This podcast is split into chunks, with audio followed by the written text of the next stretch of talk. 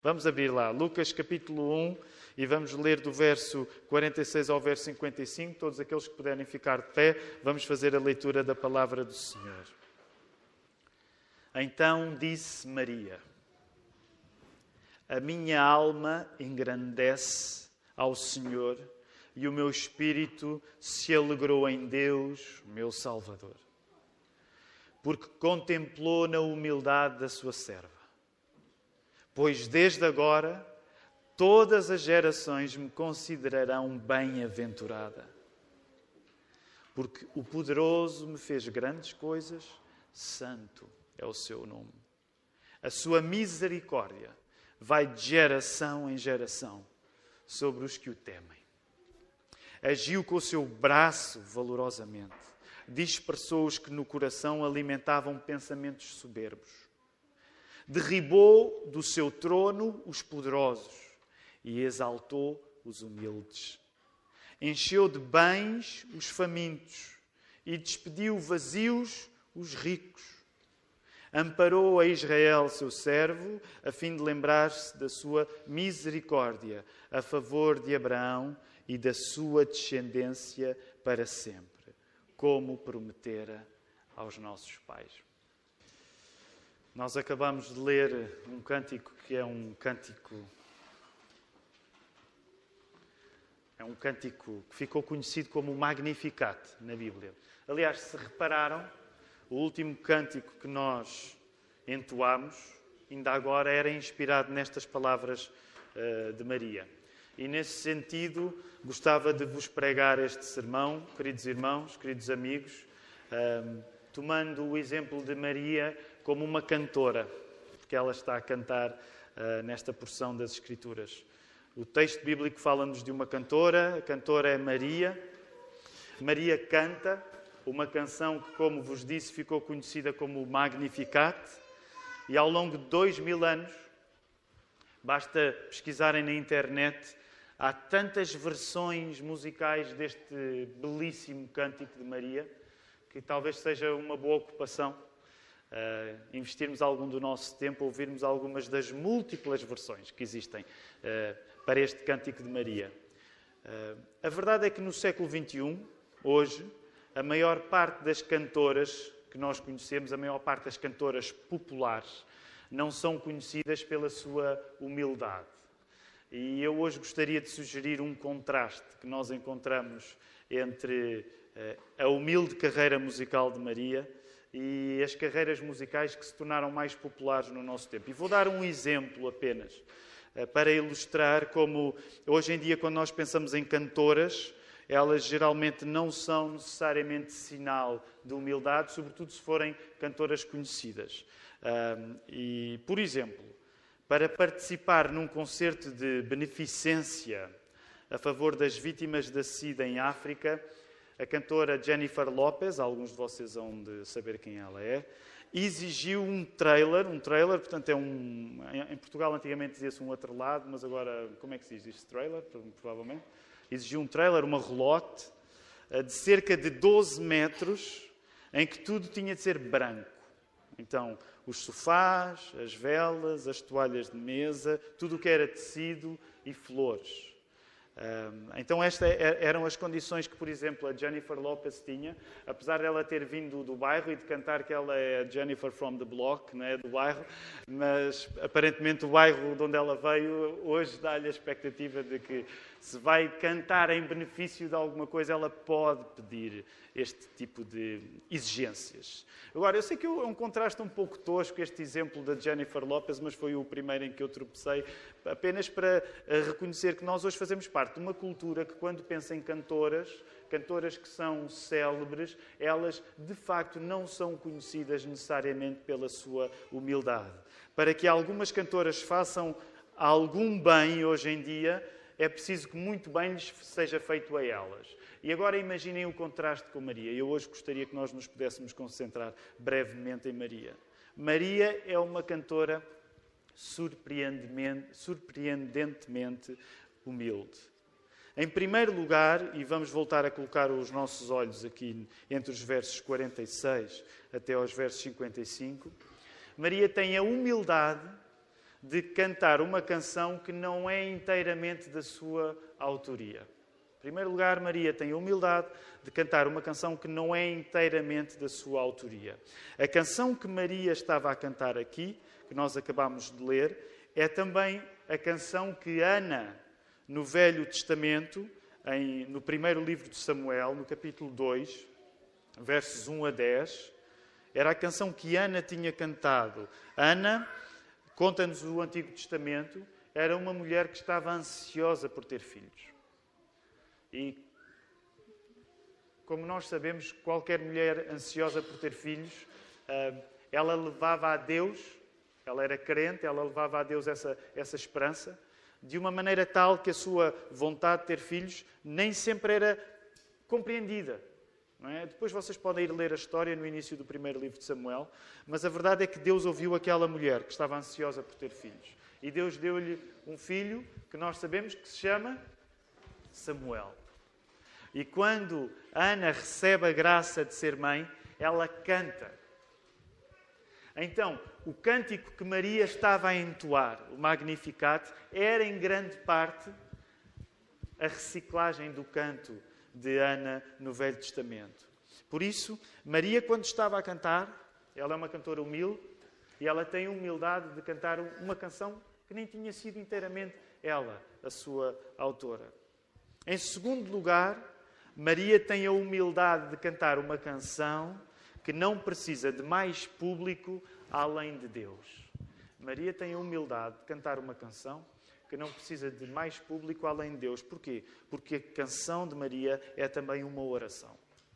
Se vocês olharem para a letra deste, deste cântico, entendem que este cântico é uma oração. Então, era, Maria era uma cantora humilde ao ponto de o seu público precisar apenas de ser Deus. Ela não precisava de mais ninguém para ouvir a sua canção. O Deus era todo o público que Maria uh, precisava para cantar o que ela estava a cantar. Em terceiro lugar, Maria estava a cantar um hino que é um próprio é um próprio hino à humildade. E eu gostaria que nós nos pudéssemos concentrar em alguns dos aspectos, algumas das coisas que Maria está a cantar. Ela é uma cantora tão humilde que aquilo que ela está a cantar é um hino à própria humildade. Vejam, na letra desta canção, nós encontramos elementos como Deus a tirar a estabilidade aos orgulhosos. Vejam aí no verso 51. Verso 51. Agiu com o seu braço valorosamente, dispersou os que no coração alimentavam pensamentos soberbos. O ritmo desta canção é um ritmo forte. O ritmo desta canção diz-nos que Deus vai, permitam-me usar esta expressão, vai tirar o tapete debaixo do pé, dos pés das pessoas que são orgulhosas. Deus vai tirar o tapete às pessoas que são orgulhosas. E sabem que letra bonita. Mas a verdade é que muitos de nós somos tentados pelo pecado do orgulho. E Maria estava a cantar um hino à humildade. Deus vai tirar o tapete debaixo dos pés das pessoas que são orgulhosas. A, a letra vai continuar. Vejam no verso 52. Derribou, Deus derribou do seu trono os poderosos e exaltou os humildes. Portanto, neste hino à própria humildade, nós encontramos o elemento de Deus estar a derrubar quem está no topo e elevar as pessoas que estão abatidas. Deus derruba as pessoas que estão no topo e eleva as pessoas que estão abatidas. Letra fantástica, mas isto também se aplica à nossa vida. Dependendo do momento em que nós vivemos, se calhar podemos até estar, estar a viver um momento em que nos consideramos mais no topo de alguma coisa. E o que Maria estava aqui a dizer é que as pessoas que são orgulhosas, que confiam em si e que por isso alcançaram o topo, cuidado, Deus vai mudar a sorte dessas pessoas. As pessoas que estão no topo, as pessoas que estão no poder, a exercer esse poder com orgulho, elas vão ser derrubadas. E os abatidos, os humildes, esses vão ser elevados. Já viram que esperança isto é para tantos de nós? Se for o caso de nesta manhã nos considerarmos abatidos por alguma razão? Já viste a esperança que a Bíblia te quer dar nesta manhã? Se por alguma razão tu estiveres triste? Já viste o ânimo que deves extrair daqui, desta canção de Maria, se por alguma razão estiveres desanimado? Maria estava a dizer que Deus não é indiferente às pessoas que sofrem e que Deus cuida das pessoas que sofrem. E as pessoas que sofrem, as pessoas que estão debaixo, Deus vai elevá-las. Maria estava a cantar esta letra. E não é só, a letra não acaba aqui. Olhem, por favor, para o verso 53. Deus encheu de bens os famintos e despediu vazios os ricos. Portanto, Maria está a cantar um hino à própria humildade que tem este elemento de Deus estar a alimentar os fomeados e a mandar embora os ricos. Aqueles que passam fome vão ser alimentados. E aqueles que têm mesas fartas vão ser despedidos. Esta canção de Maria é um hino à própria humildade. Talvez nós hoje, talvez hoje nós tenhamos muitas concepções de humildade, mas não necessariamente a concepção de humildade que a Bíblia nos está aqui a querer dar. E nesse sentido eu gostaria de chamar todos nesta manhã a entender que tipo de humildade é que a Bíblia está a falar e da maneira como todos nós precisamos desta humildade. Todos nós, sem exceção, aqui nesta manhã, precisamos da humildade que Maria está a cantar, a humildade da Bíblia. E para percebermos como se cose a humildade de Maria na Bíblia, nós temos de voltar a um verso. Nossa irmã Adelaide fez a leitura desse verso antes, quando entre os versos 39 e 45 nos deu o contexto em que estas coisas estavam a acontecer. Basicamente temos duas mulheres que se estão a encontrar uma com a outra, duas primas, Maria e Isabel. Isabel, na altura, estava grávida de João Batista, não é? É uma história bonita, uh, tem uma expressão fantástica, que é quando Maria chega, o que é que João Batista, que estava dentro da barriga de Isabel, o que é que João Batista faz? Ele estremeceu no ventre. Estremeceu. Então é, é bonito, é um, é um texto bonito. Neste encontro entre duas mulheres, duas primas, uma está grávida de João Batista e a outra, Maria, grávida do Nosso Senhor. E uma das coisas que é dita, coloquem por favor os vossos olhos no, no verso 45.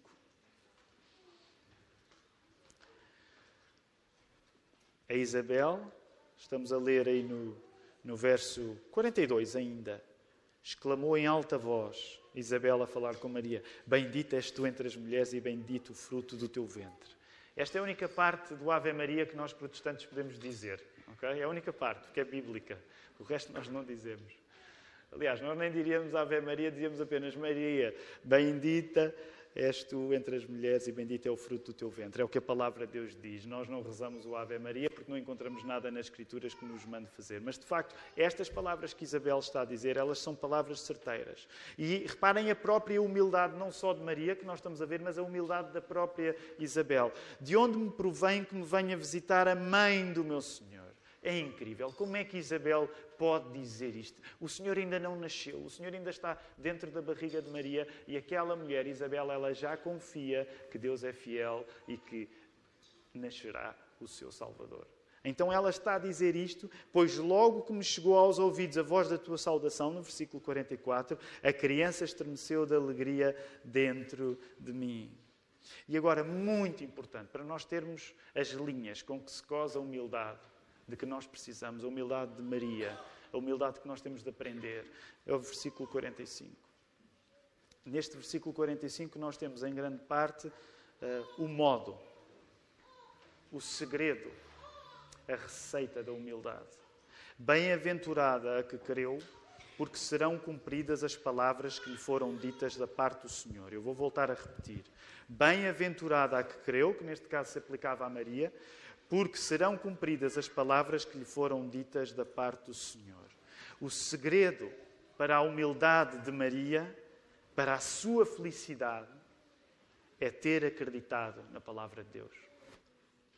O segredo para nós sermos realmente humildes e humildes a um ponto que nos faz cantar, que nos faz ter alegria, o segredo para essa humildade é nós acreditarmos que aquilo que Deus diz, Ele não deixa por cumprir. Os irmãos concordam comigo? Aquilo que Deus diz, Ele não deixa por cumprir. Esse é o segredo da humildade. E reparem como é que isto aconteceu na vida de Maria. Eu vou convidar-vos a poderem folhear só um pouco as vossas Bíblias. A humildade de que vos quero falar nesta manhã é a humildade de Maria, que aqui funciona como um exemplo para todos. E é preciso dizer isto Natal após Natal, sendo nós uma igreja protestante, uma igreja batista, uma igreja reformada, uma igreja evangélica, usem o termo que quiserem, somos todas essas coisas, mas é importante voltar a dizer sem medo, porque às vezes, como reação ao facto de estarmos numa cultura maioritariamente católica, às vezes pode dar-se a tragédia de nós não darmos a Maria aquilo que ela merece.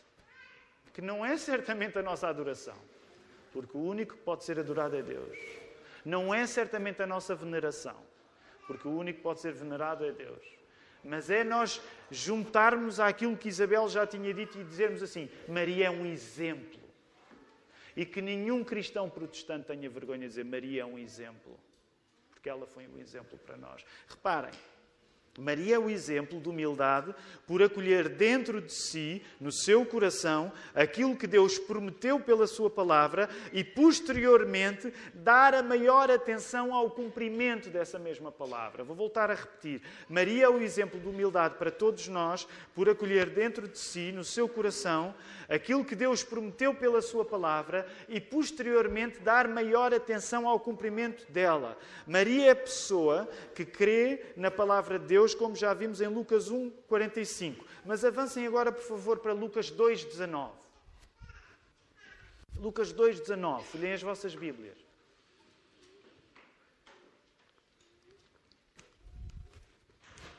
Esta Maria recebeu a palavra de Deus e a partir do momento em que alguém recebe a palavra de Deus, o nosso coração torna-se diferente.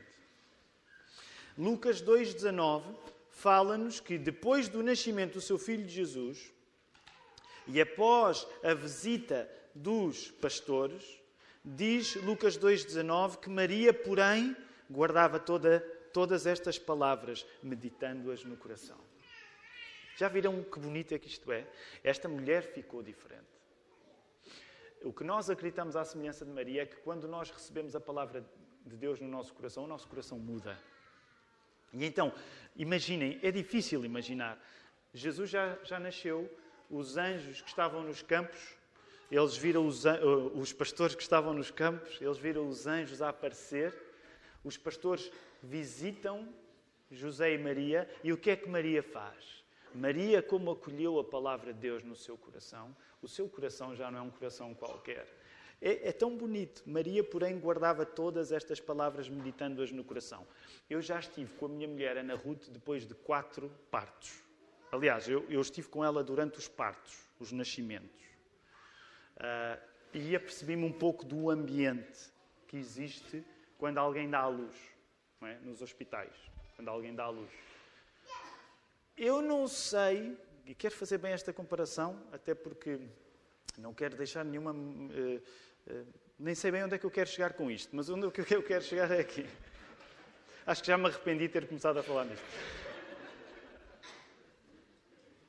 E se calhar a Ana Ruth até estava a fazer isto que Maria estava a fazer. Mas é verdade que uma das coisas que eu acho extraordinária é que esta, esta mulher, Maria, ela acabou de dar à luz em condições muito desfavoráveis.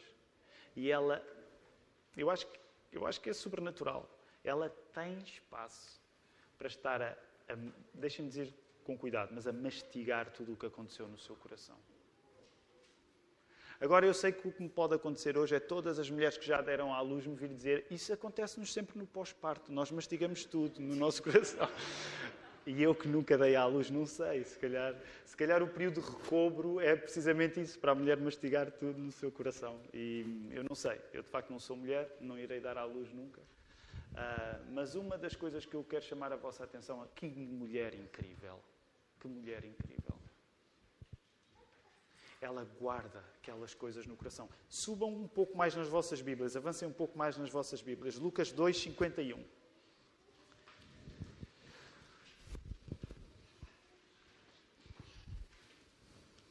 Lucas 2, 51. É, é, é uma história muito engraçada. É uma história que nós, cristãos evangélicos, podemos contar com uma certa graça, Nem sempre os nossos amigos católicos romanos podem contar com a mesma graça, eu gosto de contá-la assim. Um, José e Maria eram bons pais, sem dúvida nenhuma. Concordam comigo? Eram bons pais? Mas a verdade é que se esqueceram do filho em Jerusalém e só deram conta disso um pouco depois. E eu não estou a querer levantar suspeitas contra o caráter de José e Maria, e é aqui que a parte, o, os nossos amigos católicos romanos ficam sempre um bocado um, preocupados quando, quando falamos desta maneira.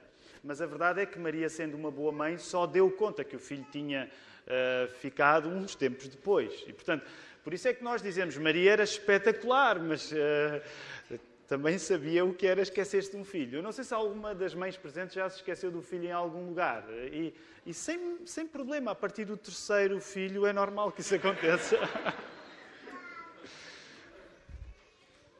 A verdade é que Maria e José deram conta que estavam sem Jesus e voltam atrás. Mas onde eu gostaria que nós nos pudéssemos concentrar é no versículo 51. Eles vão, encontram Jesus, onde, Jesus com 12 anos. E eu sei que este é um padrão um pouco elevado. Sabem, uma das bênçãos desta semana é que nós tivemos a nossa escola bíblica de férias. Perto de 80 pessoas estiveram, aliás, mais de 80 pessoas estiveram envolvidas, porque só crianças e adolescentes eram 60 e cerca de 20 pessoas a ajudar. E, e deixem-me só fazer uma nota que é importante. Uh, novamente voltar a mencionar as duas famílias Ferreiras, uh, que são diáconos na nossa igreja, o Tiago e a Anice, o Manel e a Mariana, e a Anice e o Manel em particular. A Mariana também esteve com duas crianças pequenas. Uh, eles são as pessoas responsáveis pelo trabalho com os nossos mais novos e a Escola Bíblica de Férias, como vocês podem compreender, é um grande feito da nossa igreja. Quero dizer isto com humildade, é um grande feito no sentido em que durante três dias é quase uma centena de pessoas.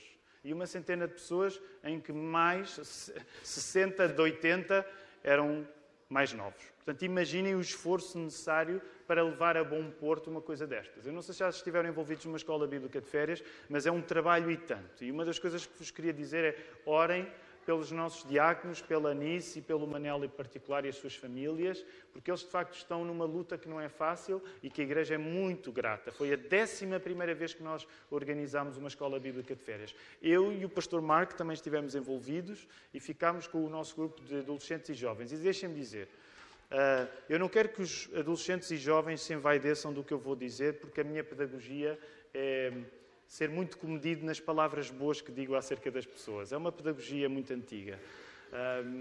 mas deixem-me dizer, foi muito bom. Eh, adolescentes, tapem os ouvidos agora, está bem? Não é para vocês ouvirem isto. Mas eu gostei tanto de estar com eles. Não lhes digam, ok? Eu gostei mesmo de estar com eles. que é para eles não se envaidecerem disso. Mas deixem-me dizer, uma das coisas que a determinada altura nós estávamos a falar, houve conversas muito boas e, e não me quero perder muito aqui, mas uma das coisas boas da escola bíblica de férias é que muitas vezes para nós pastores, se não for nestas ocasiões, nós de facto não temos oportunidade de, de estar com os mais jovens de, da mesma maneira. E eu gostei mesmo. Eles vão ficar. Uh... Bem, então as meninas, eu nem vou falar. Eu, eu, acho mais graça às meninas que aos rapazes, naturalmente. Não é? Elas crescem mais, mais rápido. Já são umas senhoras, têm muita, muita graça, elas conversam e têm graça as coisas que elas dizem. Os rapazes também têm graça, mas é um esquema um bocado diferente. Uh... Ok, mas era aqui que eu queria chegar. Para chegar ao lugar onde alguns de vocês já calculam, onde eu vou ter alguma coisa se calhar menos interessante para dizer. Mas reparem, Jesus tem 12 anos e já está a discutir teologia com os doutores. Isto não quer dizer que esta pressão tem de ser sentida sobre os rapazes de 12 anos na nossa igreja.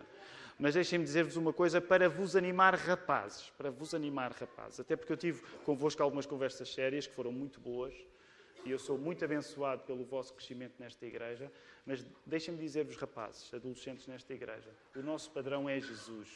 Nem é o pastor Tiago, nem é o pastor Marco, nem nenhum dos outros pastores, nem sequer os vossos pais, nem os vossos heróis. O vosso padrão na vida deve ser sempre Jesus. E se Jesus, com 12 anos, já conseguia discutir com os doutores, é sinal que vocês devem perceber a maravilha que isso significa. Okay? Não significa que agora vão chegar a casa e dizer o pastor Tiago disse isto, pai e mãe, eu a partir de hoje só leio teologia. Ninguém ia acreditar nesse milagre de Natal. Mas olhem para Jesus. Olhem para Jesus, porque Jesus foi inteiramente homem, como vocês foram. E deixem-me só aqui forçar um bocado a barra. Jesus com 12 anos era tão, rapazes como, era tão rapaz como os rapazes de 12 anos aqui são. Lembrem-se, já vos preguei nisso noutras alturas. Não, não venham com o argumento, ah, mas ele era Deus. Ele era inteiramente um rapaz de 12 anos. Portanto, também quero dizer isto para entusiasmar os pais. Eduquem os vossos filhos de uma maneira que Jesus seja o padrão do crescimento deles. Sabemos que os nossos filhos não são perfeitos como Jesus era e devemos ter isso em conta. Devemos ser perdoadores, devemos ser compassivos, devemos ser pacientes. Deus sabe como eu preciso de ser mais estas coisas para os meus próprios filhos, mas ouçam pais desta igreja, mães desta igreja, o padrão é Jesus. Eduquem os vossos filhos para que eles possam interessar por discutir coisas com doutores também. Porque Jesus era um rapazinho de 12 anos, como os rapazinhos de 12 anos aqui são. Ele era inteiramente homem ao mesmo tempo que era inteiramente Deus. E não é pelo facto de ser inteiramente Deus que isto absolve. Mas só para voltarmos à sua mãe, porque hoje queremos respeitar as palavras que Maria disse. Quando há este encontro, ainda no verso 50, um, aliás, no verso 49, não, vamos ao verso 48. Logo que os seus pais o viram, Jesus, a discutir lá com os doutores, ficaram maravilhados. E deixem-me dizer, a palavra maravilhados aqui, ao contrário do que muitas vezes nós julgamos, nós dizemos, ah, ficaram maravilhados. Maravilhados pode ter um sentido positivo e pode ter um sentido negativo. Pode, pode significar também ficaram perturbados. É? Ficaram fora de si. É? Ficaram fora de si. E a sua mãe lhe disse e eu acho que nós podemos aqui encontrar. Jesus nunca pecou. Okay? Jesus nunca pecou. Isto que fique claro. Mas acho que podemos encontrar aqui a coisa mais próxima de um ralhete de Maria a Jesus. O que é que Maria lhe disse? Filho, porque fizeste assim conosco? Teu pai e eu, aflitos, estávamos à tua procura. Maria está a ralhar com Jesus. Jesus não fez nada de errado, ele vai responder. Mas Maria estava a dizer: Filho, que é que se passou? Vocês já uma vez, aliás, estamos a falar, imaginem quando às vezes nós perdemos por alguns segundos os, os nossos filhos de vista na praia ou no supermercado. Já, já viveram isso? São momentos de terror. Maria estava a dizer: Filho, não, não voltes a fazer isso, não voltes a desaparecer da nossa vista. E olhem lá santo, o santo descaramento de Jesus, porque era mesmo santo. Não é? E ele lhes respondeu: Por que me procuráveis? Por que é que andou à minha procura? Não sabias que me cumpria estar na casa de meu pai? Não compreenderam, porém, as palavras que lhes dissera. Maria não compreendeu. E agora tenham em conta que Maria não compreendeu. Mas vejam o que é que diz o verso 51. E desceu com eles para Nazaré e era-lhes submisso. Okay? Portanto, reparem aqui um exemplo para filhos. Isto hoje dava uma pregação só, só sobre a família. Mesmo quando Jesus tem razão sobre os pais, o que é que Jesus faz? Ele tem 12 anos, o que é que ele tem de fazer?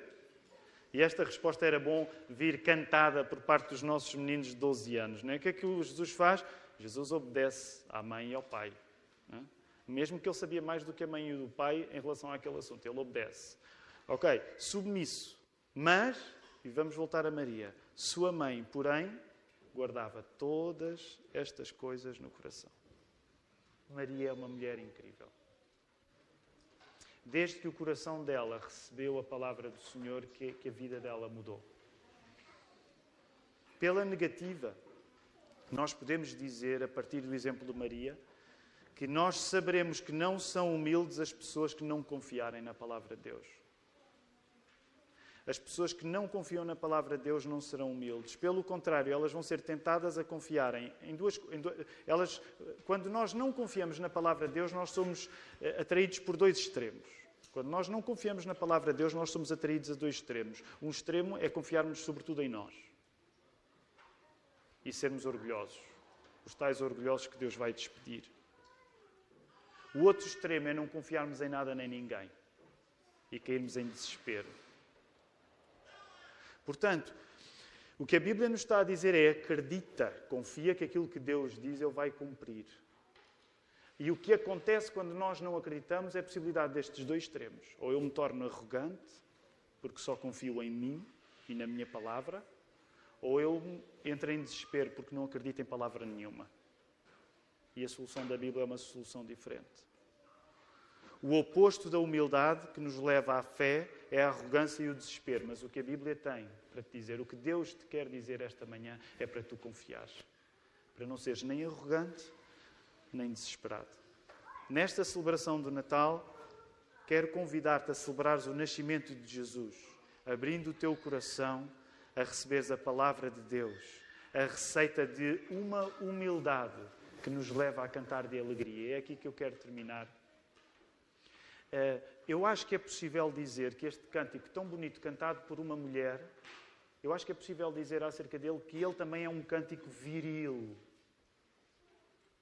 Eu não sei se repararam quando nós estávamos a entoar um dos cânticos de Natal, ele diz, diz uma frase que não é fácil de compreender, que é contentes vos rendei. Como é que vocês lidam com essa frase? Eu canto-a, não é? Mas como é que vocês lidam? Contentes vos rendei.